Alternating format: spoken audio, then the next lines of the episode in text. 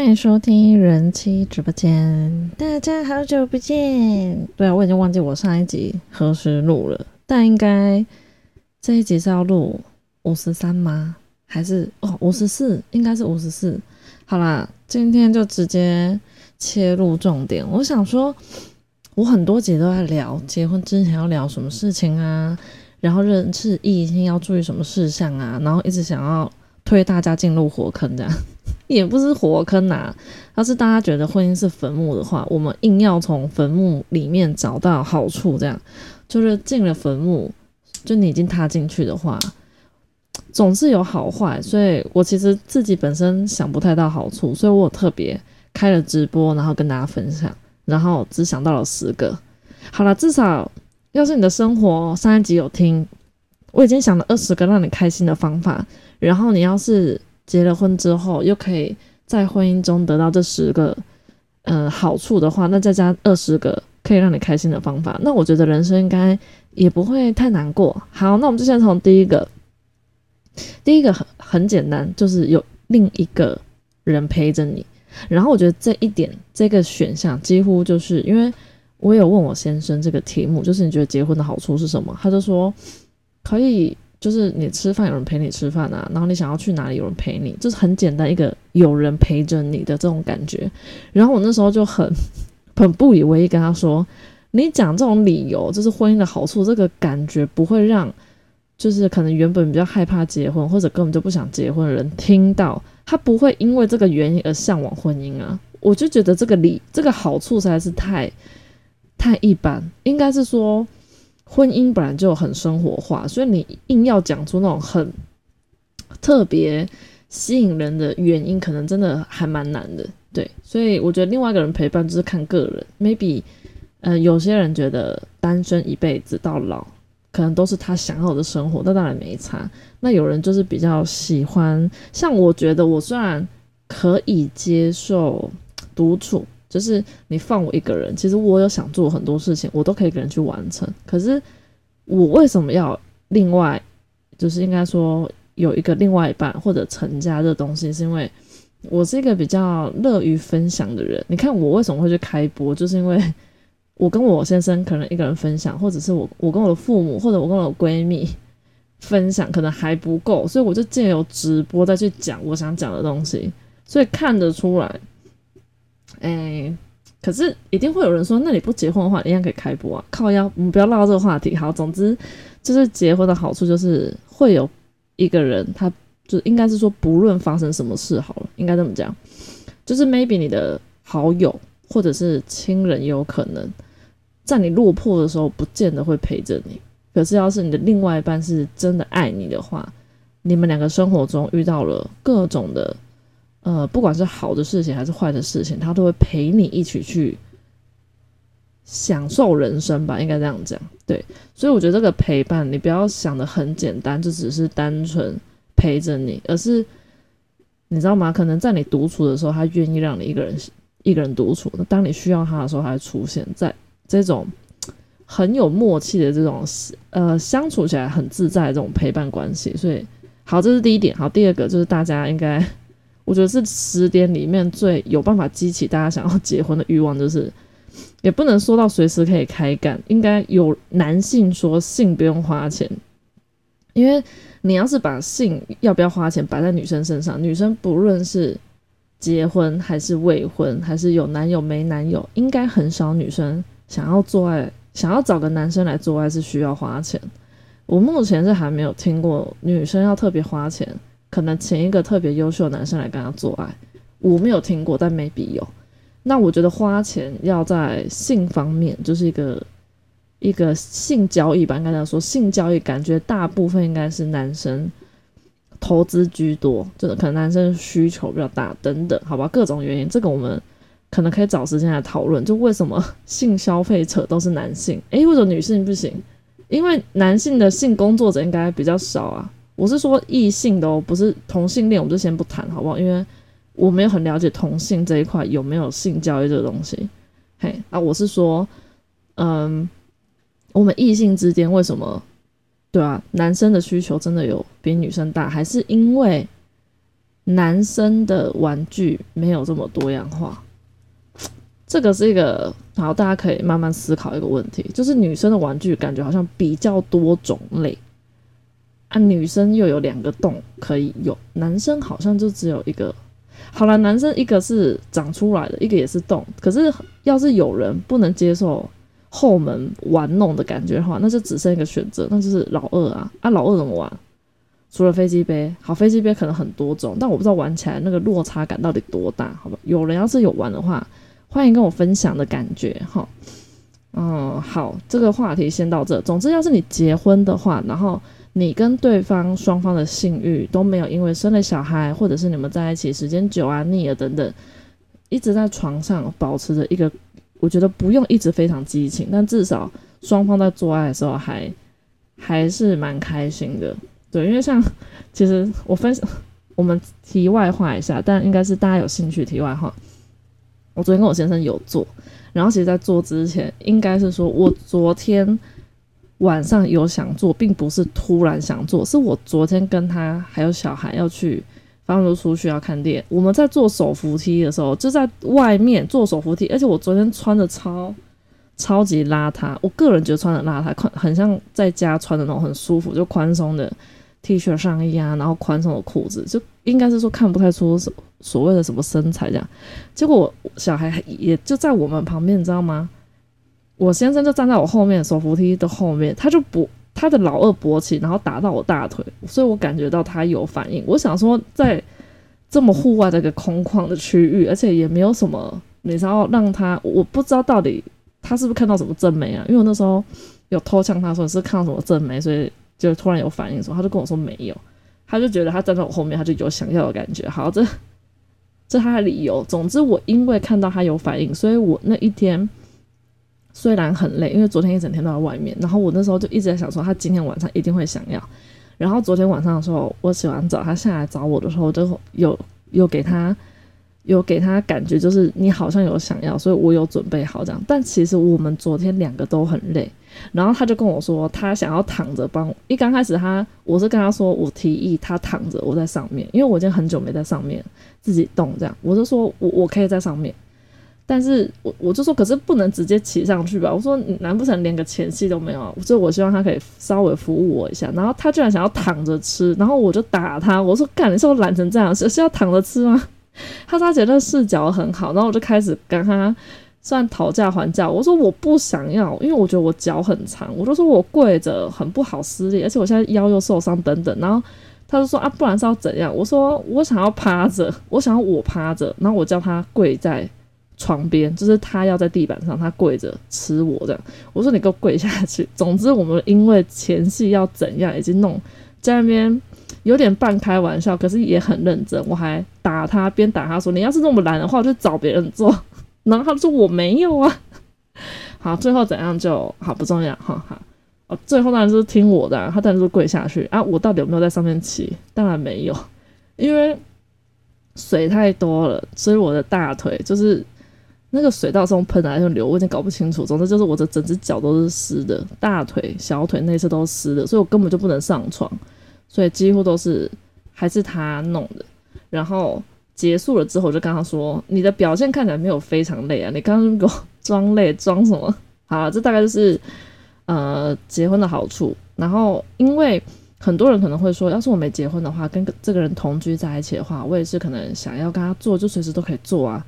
对，但是因为我没有办法同居，我没有婚前同居这东西的选项，所以这对我来说，确实是我当初结婚的一个冲动的一个之一。”对，因为那时候没有住在一起，然后见到面就，除非月经来，不然就一定要来一下。然后在他还没有租房子的时候，就又一定要在外面开房间。老实讲，那我觉得我真的觉得有一点点浪费钱，因为我这个人其实不是说一定要在气氛多好状况下，我觉得做我我自己本身觉得，呃，做爱这件事情重的是当下那个 moment，你有多渴望对方。真的在哪里做没有什么差，而且我我忘记我是今天早下午睡午觉还是昨天晚上睡，应该是下午睡午觉啊。我居然梦到我被性侵诶，然后梦里面被性侵的这个对象我不认识，可是绝对不是我老公，因为他还蛮大只。然后我在那个梦里居然很享受，是怎样？好啦，这个我们就先跳过来。第三个是对方专属于我这件事情，我觉得应该不是，呃，不是字面上的意思，应该是说结婚大家都知道有一个好像有一个保障的感觉。对啊，讲难听点，应该就是说你你其实结婚，你的不是结婚，你的身份证的后面配偶栏，我在大学。的阶段跟那个在一起三年多的男朋友分手之后，我体会到一件事情：就你的配偶栏上面没有名字，你就是单身。我觉得男女朋友都都是一个试试看的感觉，就是谈恋爱试试看，但你有没有真的步入婚姻？有没有让他成为你身份证配偶栏上面的人？这是另外一回事。因为我觉得牵扯到最大就是责任吧。就是你对你的婚姻有没有想要负责任这件事情，所以他我觉得专属于你的另外一半，专属于你的感觉是有点像你们两个都想清楚了，然后可能愿意要度过婚姻后面的种种难关，这种非常重大的决定，然后决定之后结了婚跟在一起的感觉绝对不一样。啊，你要问我哪里不一样，等到你结婚就知道。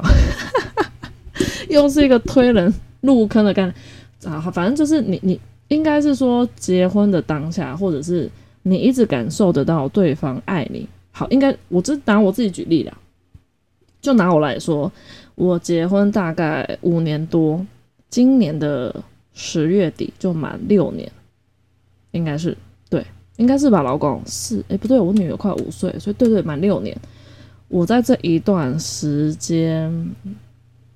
结婚之后好像比较比较没有，就是比较不会去担心他在外面会不会有别人，然后什么之类。可能我是有点改变性了吧，我可能很渴望他在外面有别人啊，不是啊，就是你知道，我觉得他的表现会让我在婚姻中还蛮安安定的，就我不会想太多。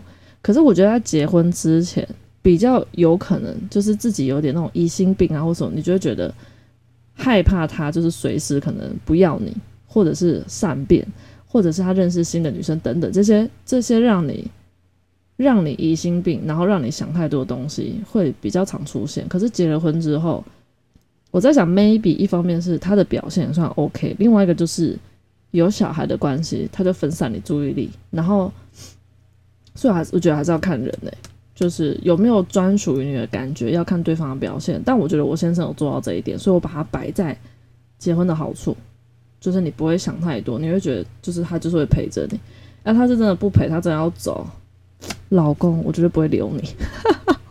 好了，第四点是生活目标更加明确，这一点是呃网呃网友分享，但我觉得我先生也有，就是在我先生身上，因为我听他。这我不是听他讲，是我听他同事讲。我那时候还没跟他结婚，然后因为他单身非常非常久，所以他的同事一知道他有交女朋友，大家都非常讶异，想说他到底就是他到底喜欢哪种女生？对，大家大家都很我在想啦，我自己会去猜测，大家会很好奇。所以我们在一起没多久，我有跟他同事吃过饭，这样，然后他同事就私底下跟我说，呃，就是我先生认识我那时候。觉得他们觉得我先生认识我对他来说是一件好事，就是对我先生，因为他在认识我之前，他就是非常工作狂，就是狂到他基本上生活就是工作跟睡觉，没有其他的，可能 maybe 偶尔就是朋同事揪啊喝酒什么那些会参与，但是他认识了我之后，因为他他毕竟变成他要跟我约会，所以他就不太加班，那他以前是加班狂加那种。就是加到整个额度，可能额度上限，或者是人家需要，我在猜啦，可能工作上的同事需要他帮忙，他都会帮，基本上他都不会去推卸，就想说哦，我帮你啊，我薪水又没有加，我干嘛帮你做这些事情？我觉得他就是一个不太会拒绝别人的人，他就会帮着。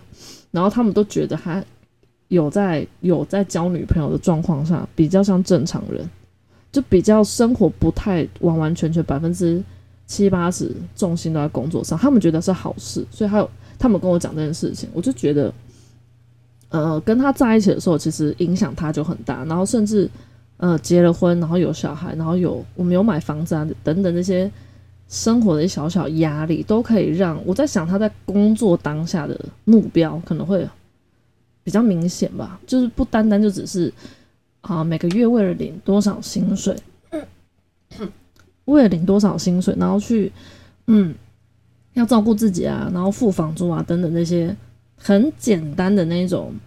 嗯，照顾自己就是你责任比较变大。然后我在猜，我觉得跟人还是有关系。因为拿我来讲，我就觉得还好我是女生诶，不然我要是男生的话，个性跟抗压性非常不适合成家。因为我就很不喜欢有压力的感觉。所以我要是我的个性没变，我只是性别变男生的话，我觉得我应该不会结婚。应该是我也不会跟别人求婚，因为我觉得婚姻。太恐怖了，对，所以因为我是女生，我有很多东西都可以推给男生，就是我不想要的压力啊，或者是我不想要面对的责任等等，我就推给我老公。所以其实他也蛮辛苦的啦，哈。啊，这一点我就觉得有有网友提出来，我觉得也还算好处，因为他会让你可能面对到，呃，就是你面对到比较负面情绪或者是困难的时候，你会觉得。整个你就因为你有家，你已经自己成家了，所以这个家会给你更多的力量，应该这么讲。对，好啦，第五个是分享生活琐事的对象，这就有点像我刚刚讲的。嗯，我很小的时候，大部分事情分享其实都是跟我妈。老实讲，是跟我妈。你说那时候同学啊，班上同学什么，真的可以讲心事。人家所谓闺蜜，对啊，到现在就只有一个啊，啊，就只有一个。诶，其他就是。就是只能简称同学，以前一起上过学，一起同班过，或者一起补过习那些叫同学。我觉得我虽然还蛮乐观，可是我觉得心里话真的很少人可以讲。我觉得大部分人应该都是这样，所以我觉得结了婚是一个，因为毕竟你愿意跟他结婚，就是有一定的信任程度，所以我觉得婚姻对象这个你够信任他的话。可以跟他分享所有一切的事情，我觉得是好事，因为我我我觉得我比较没有那么悲观，或者没什么心事，绝对就是因为我什么事情都有人可以说啊，因为你说出来，你就不会摆在心里，我觉得这是好事啊，因为我觉得事情摆在心里，要是开心的事情你摆在心里，我倒觉得没没差，你可能想到会很爽啊，很开心，可是我觉得不开心的事情你摆在心里摆久就会生病。他就真的会生病，只是生什么病不知道。对，所以我就还觉得还是建议大家，好了，不管有没有结婚，我觉得都需要去找一个你足够信任的一个对象，不见得是异性，然后他可以跟你一起分享你所有的喜怒哀乐。他可以让你分享，但不等于他也要跟你一样把所有东西都跟你分享。我觉得有些人就是很适合当倾听者。可是那个倾听者，他不见得会愿意把一切都跟你说，但你要够相信他。我觉得这虽然有点矛盾呐，但好，我就拿我来讲好了。我几乎什么都会跟我先生说，可是他并没有什么都跟我讲，这是事实。哈，老公你不用解释哈，因为我先生真的非常非常隐藏自己真正内心的感受。我真的看过他讲出内心的感受，通常他都已经崩溃状态，就是他第一个他已经。不知道该怎么做，然后改善我们两个之间关系。第二个，他就会哭，我先生就会哭。你可以想象，我先生，我平常去形容他的形象，你应该很难想象。男生，我我我不能说男生哭多丢脸什么，可是我一直说他平常表现都非常的没事，他所有一切的事情他都非常淡定。可是面对我的状况，他没有能力去处理，然后让他变好的时候，他会。无能为力。当他无能的为力的时候，他才会对我说出他心里真正的感受。我跟他结婚五年多，他大概只有两次吧，真正的告诉我他怎么在，他怎么看待我对他。然后我每次面对他这样的他，结果我都觉得非常的愧疚，我就会比较愿意承认自己我是错的，啊，好对不起啦，啊，我就长不大咩，然后开始帮自己找借口。对，大概是这样，所以啊，打刚刚辛苦啦。好，下一个就是打害怕的虫类，非常好。我刚刚都看到一只拉牙不敢上楼，我现在把它抓起来。这个我跟你讲，真的是很大很大的好处，因为我真的很害怕。所以，要是你的另外一半可以帮你解决这个小小的问题，绝对是好处啊，没有坏处。好，那另外一个是，这个是网友想的，就是手术有人签字，啊，应该是说你可能可能快死啊，然后签什么放弃治疗啊，或者是等等之类，是一个跟你最亲密的人来决定你的生命要不要延续。我觉得这个当然应该不是坏处，对不对？因为我只有问啊，说你要是没有伴侣的话，那你那你。你的手术那个协议书是要谁签？应该也是家人，可能是爸妈啊。爸妈不在的话，可能就是有血缘关系，看是几等亲、几亲等、几等亲。哎，我忘记耶，几亲等吧？二亲等还是二等亲？二亲等应该是二亲等。好，不管不重要，反正就家人。可是那些家人不见得不见得最了解你，或者是最跟你多多么的亲密这样啊。这个部分我跟我先生其实有讨论过。然后我不能再往下讲，因为我先生一直跟我说我会理扯开话题。好，我们下一个哦，好来，再是处理事情的能力。OK，应该这么讲。要是大家都把婚姻看待的非常的重要跟神圣的话，那你在结了婚之后，面对两个人之间生活上的问题、大小事情，应该不能像男女朋友这样，哦，说吵就吵，说分就分啊，分手分手没事。啊，你结了婚有小孩，分分手，哎，不是离婚的话，就不是那么简单的事情，所以不能离婚或者不能随随便便离婚的时候，你进入婚姻之后面对的那些考验，或者人家所谓说的磨合期的时候，你会更想办法。通常好不好？虽然我都没在想办法，哦，我先生有在想办法，好，就是你你会。不会像以前一样，就是比较把事情都用自己的眼光视角去看，然后觉得自己受到委屈，然后自己觉得哪里不公平等等，然后你就觉得这段关这段关系不平等，然后你就会想要放弃这个感情。当你结了婚之后，你既然下定决决心，下定决心，我刚才连舌头下定决心要进入婚姻的时候，你就会。想要跟对方一起去面对所有的问题，所以我这个应该是应该也是人家想的，因为我只有想到那个性不用花钱，随时可以开一看。对，就是当你结了婚之后，你会想要，你会你我不懂，应该没有人结婚一结婚头两三个月，然后就开始想要离婚吧，或者是就开始想要。撇开那些为了对方年纪可能很大有很多钱什么之类的，我说正常的婚姻状况下，大家都应该都是希望可以跟对方一起生活，然后陪伴到老。那既然你有这样打算，有这样的目标，要往这个目标迈进的话，那你遇到困难，你绝对不可以逃避啊，或者是就摆烂啊，因为你摆烂的状况下，这终究是会离，只是早晚的问题。嘿，所以我觉得结了婚之后，应该是。大家会比较成熟去看待两个人的感情，不会这么的自私，站在自己的角度。可能除了我之类，除了我之外，老公还是很自私，怎么办？好，来下一点，第九点了耶。过年的时候不用被长辈关心，说啊，你有没有男朋友啊？你有没有女朋友啊？啊，有男朋友有女朋友说啊，你什么时候结婚？系列什么？哎，三姑六婆，这我就不用讲。台湾的文化好像没有任何的好，我只能说，maybe 过了二十年。我们当长辈的时候，比较不会有这种问题，因为我们这个年纪结婚，就是结婚率就已经没有很高，所以我们的下一代应该不会被我们这一辈关心婚事，我们会比较开放一点，比较顺其自然一点。没有就没有，你有的话，结到一个不适合的那个问题才会更多，然后去面对就更麻烦这样。所以我觉得。这个是大家觉得是好事啊，就是你结了婚之后，小孩也生了差不多，像我就生了两个啦，就也不会有人问说啊你要不要生第三个？是这样叫我去找别人生是不是？好，对，所以这个是人家想到就是结了婚之后的好处，就是不会不会再被关心婚姻，啊你小孩要生哦，不然就是直接说哈，就是就没有要没有要生的意思，啊不然就直接回他啊我生你养啊我就生啊，来先来个一个小孩大概多少？两千万够不够？我觉得可能不够诶，可能要多一点，来个三千万好了。养一个小孩到底要多少？我真的不知道，我也完全不敢去记。好，最后一点就是父母比较放心的老去，这一点我，这一点我觉得到我们这一边应该还是会有一点点这种感觉，就是我们当然知道结婚绝对不会是完完全全没事的状态。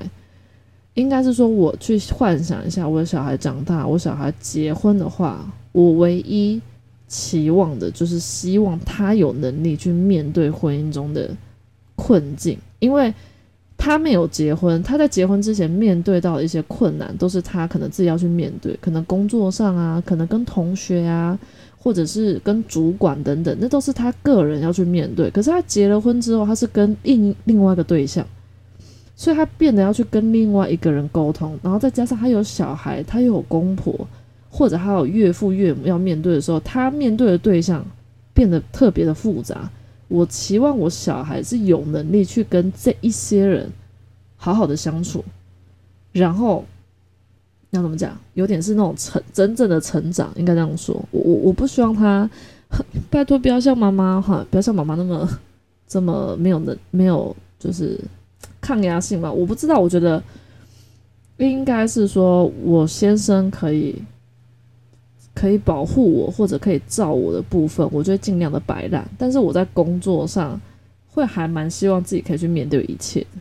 呃，个人期待啦，因为毕竟我工作也才 我重返职场才一个月多一点点，好不好？嗯，对，所以我就觉得应该说，呃，小孩没有结婚的话，当然。比较担心的就是哦，他可能年纪大的话，他当然就是得自己去面对。好，你年纪大，那你没有办法照顾的话，你可能就自己自己要找一个看护啊来照顾自己，这样可能呐。那他要是能真的有缘分找到一个他喜欢的一个异性，那这异性也喜欢他的话，我觉得两个人生活在一起有伴，然后陪伴彼此这种感觉，我会觉得还不错。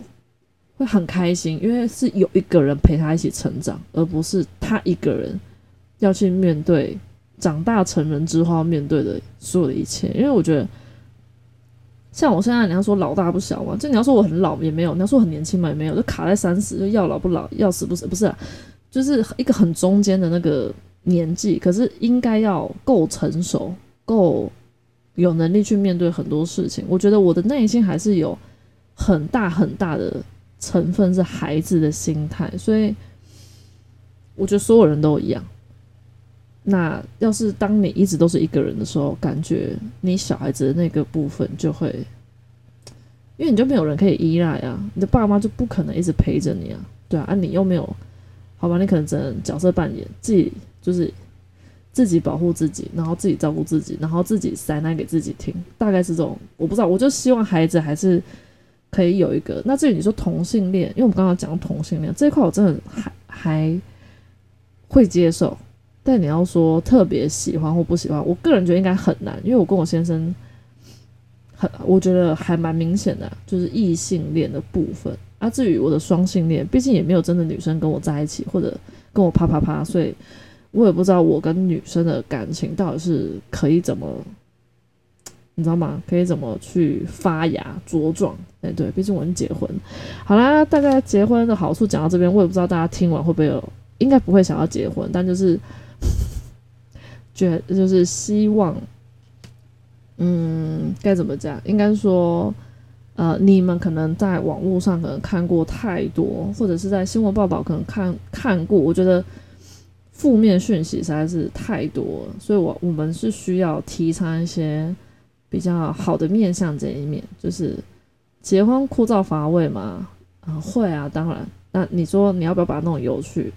你想要让它有趣的话，那你就要有所作为，不是坐在那边，嘿，坐在那边，然后什么事情都不做，然后一直觉得自己的婚姻很无聊，然后床上性生活很不美满。你就是要去改，你要去有一点做法，然后跟沟通等等，他才会有改变。因为我相信单身的人。生活到底可以多彩多姿？我我我我我不知道啦，毕竟我已经很久没单身了。嘿，对，所以我觉得一个人、两个人、一家人都可以幸福美满，但是心态很重要，好吧？希望大家都可以跟我一样，好不好？正能量爆表。要是你负面情绪太多的话，可以找我，呃，不是不能说可以找我，就是可以私我，好不好？私讯我，还有 IG，大家都可以追踪。那。呃，月经来之前一个礼拜不要来把负面讯息丢给我，因为那时候我负面讯息应该比你多。然后要是什么疑难杂症的话，就是我不知道的问题，我就会转交给我先生，我先生就会帮你想这个一些小小的。我觉得有时候不见得一定是我们要想什么方法给你，有时候其实你就是欠一个人分享，欠一个人可以说出口。那我因为工作关系啊，但还好，就是讲这样，就是大家感觉都很忙。好了，我也很忙啦。好了，希望大家都很忙，忙着忙着就会忘记不开心的事情。好啦，那就这样，这集到这边，感谢大家收听喽，拜拜。为什么每次后面都要装可爱，装什么可爱，恶心死了！